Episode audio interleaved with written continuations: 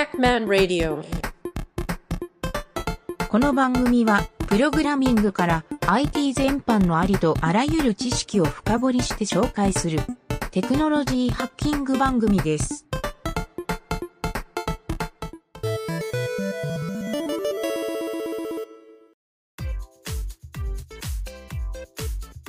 えーそれではですね、えー今回のシリーズからまた新しくなって、ちょっとですね、シリーズの中でも、一個カテゴリーを作ろうかなと思ってですね。あの、ブラウザーゲームを作ろうっていうカテゴリーで。今回はですね、あの、ナンバープレイスっていう、数独ゲームっていうところわかるかなはいはい。はい。はい、あの、おじさんがよく電車の中でノートにカキカキしてる、あのゲームを、えー僕以前これブログで書いたことあったやつを、ちょっと焼き直したっていう体で、おーえー今回もあの書籍の方を作ってますんで、あの、はい Amazon のアンリミテッドの方はぜひそっちを見ながら。はい。で、もしあの、アンリミテッドに入ってない人は、僕のブログで全く同じことをやってるんで、あの、ブログの URL も、えっ、と、ちょっと番組の詳細欄に載っけておきますんで、そのリンクから見ながらやってもらえるといいかなと思います。はい。はい。えーでですね、ちょっと最初に、えっ、と、まあ、今回のこの、このブラウザーゲームって、あの、比較的簡単に作れるけど、結構敷居が高いって感じてる人が多いかなと思うので、えーちょっとここら辺をですね、いろいろ今回はプログラミング的な解説を踏まえて、えーまあ、学習してもらえるといいかなという、まあ、そんなノリで作ってみました。はい。はーい。素晴らしい。いえいえいえ。まあ、僕がブラウザゲームを作るのが好きっていうだけの話なんだけどね。いや、楽しみですね、これは。ねえちょっとかげるちゃんもすごい興味を持ってくれたから、ちょっと作っててそうね、テンション上がってました、僕も。はい。で、その今回の、そのナンプレ？ナンプレって言ったらわかるのかな？ナンバープレイス、数読。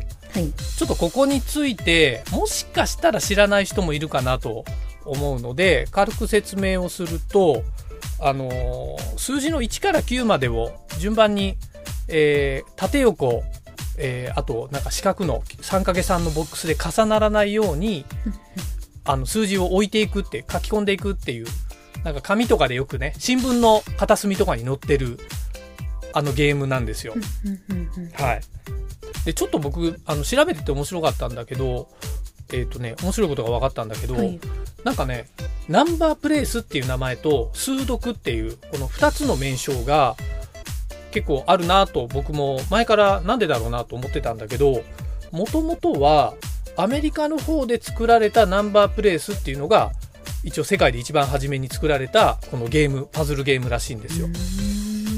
ナンバープレス。で、それが、えっ、と、日本の、えーまあ、ゲーム会社なのかな？なんかそういうパズル雑誌の人かな？はい。それが、数読っていう言葉で日本で普及させたっていうののがあって、で、それが、あの、アルファベット書きの数読って、SUDOKU、はいはいはいはい。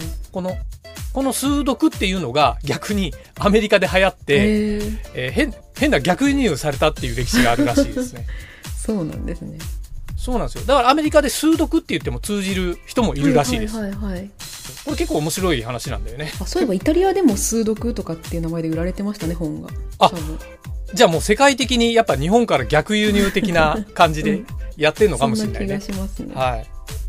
そうなんですよ。なので、このパズルゲーム、僕はあの個人的にこの数読のあのスマートフォンアプリって結構いっぱい、うん出てるんであーありますねそれをね、昔片っ端からやってた時期があって、あの、なんか電車に乗ってちょっと時間潰し的な時に、もうひたすらやるっていうのを、あの、これやってるとすごい時間を忘れさせてくれるんですよね。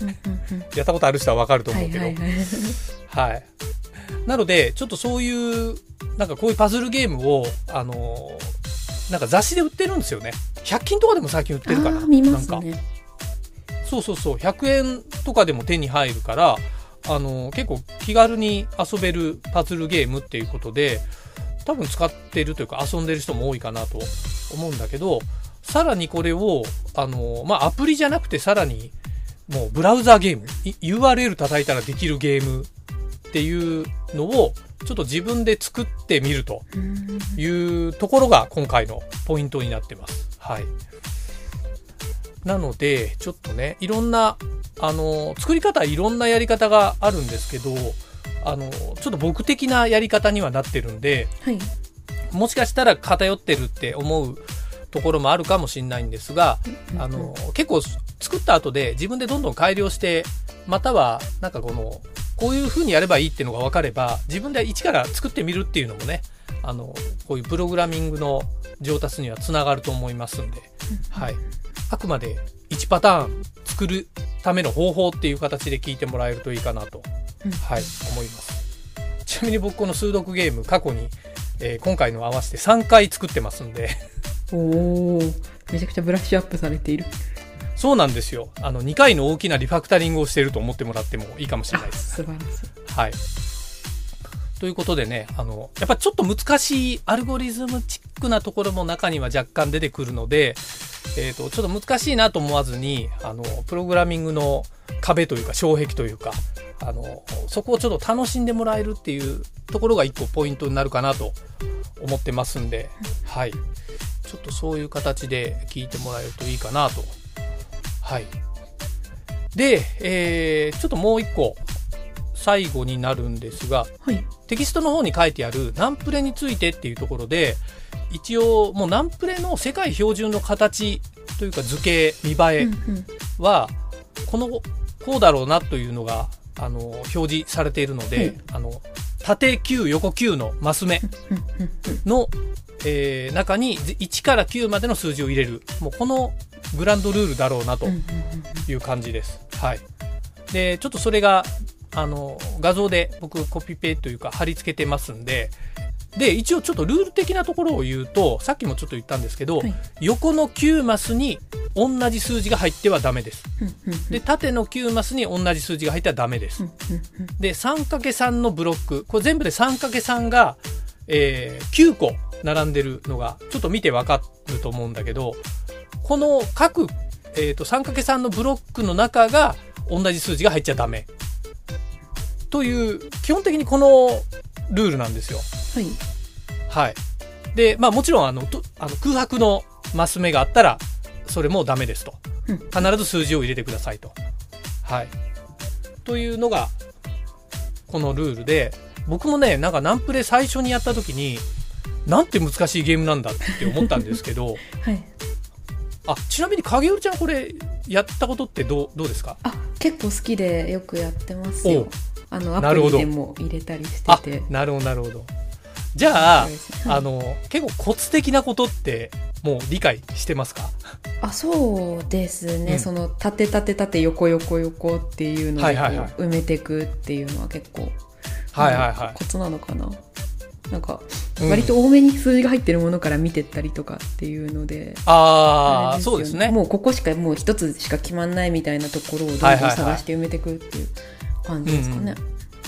そうなんですよ。この、やっぱりちょっと難しそうな、あの、やったことない人はね、多分難しいなと思うんだけど、あの、遊んでみると、多分比較的、こう、コツがあることに気がつくと思うんで、うんうんで、結構ね、その上級のコツみたいなのも、なんかネットですごい探しまくって、あの、本当に解けない数、数字、ど、はいはい。どこにどう入れても解けないだろうと僕が思ったやつ、を解く方法みたいなのを解説してくれるようなペページもあったり、あそう。そうなんですね。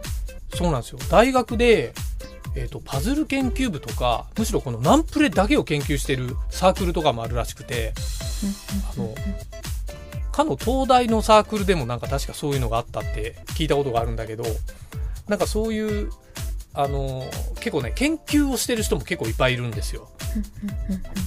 はい、なので、えー、とちょっとねゲームで遊ぶっていう一面と、えーこの中のそのコツっていうよりはやっぱり、えー、となんて言うんだろうなこのパズルを解くアルゴリズムみたいな思考あるじゃないですか。はいはいはい。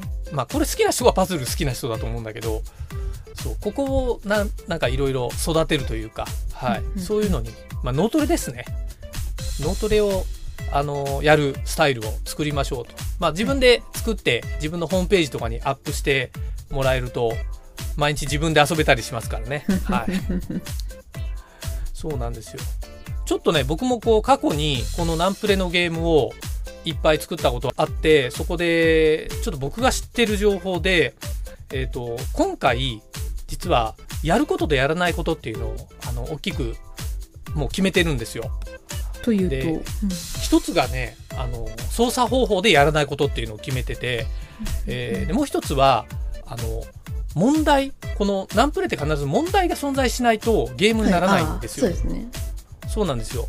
で、このね、問題は実は作るのが難しいっていう、作るところのアルゴリズムってはいはい。とても難しいんですよ。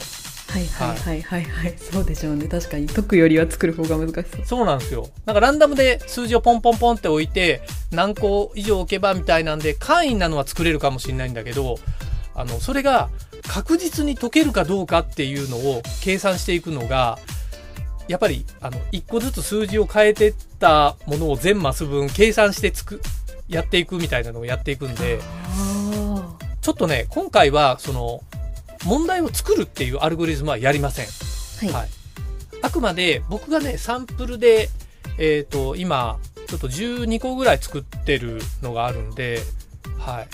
それをやるか、または、そういう100均とかで買ってきたやつを、自分、自分、自分で手打ちして、データを打ってもらえば今回、問題が追加できるようになってるんで。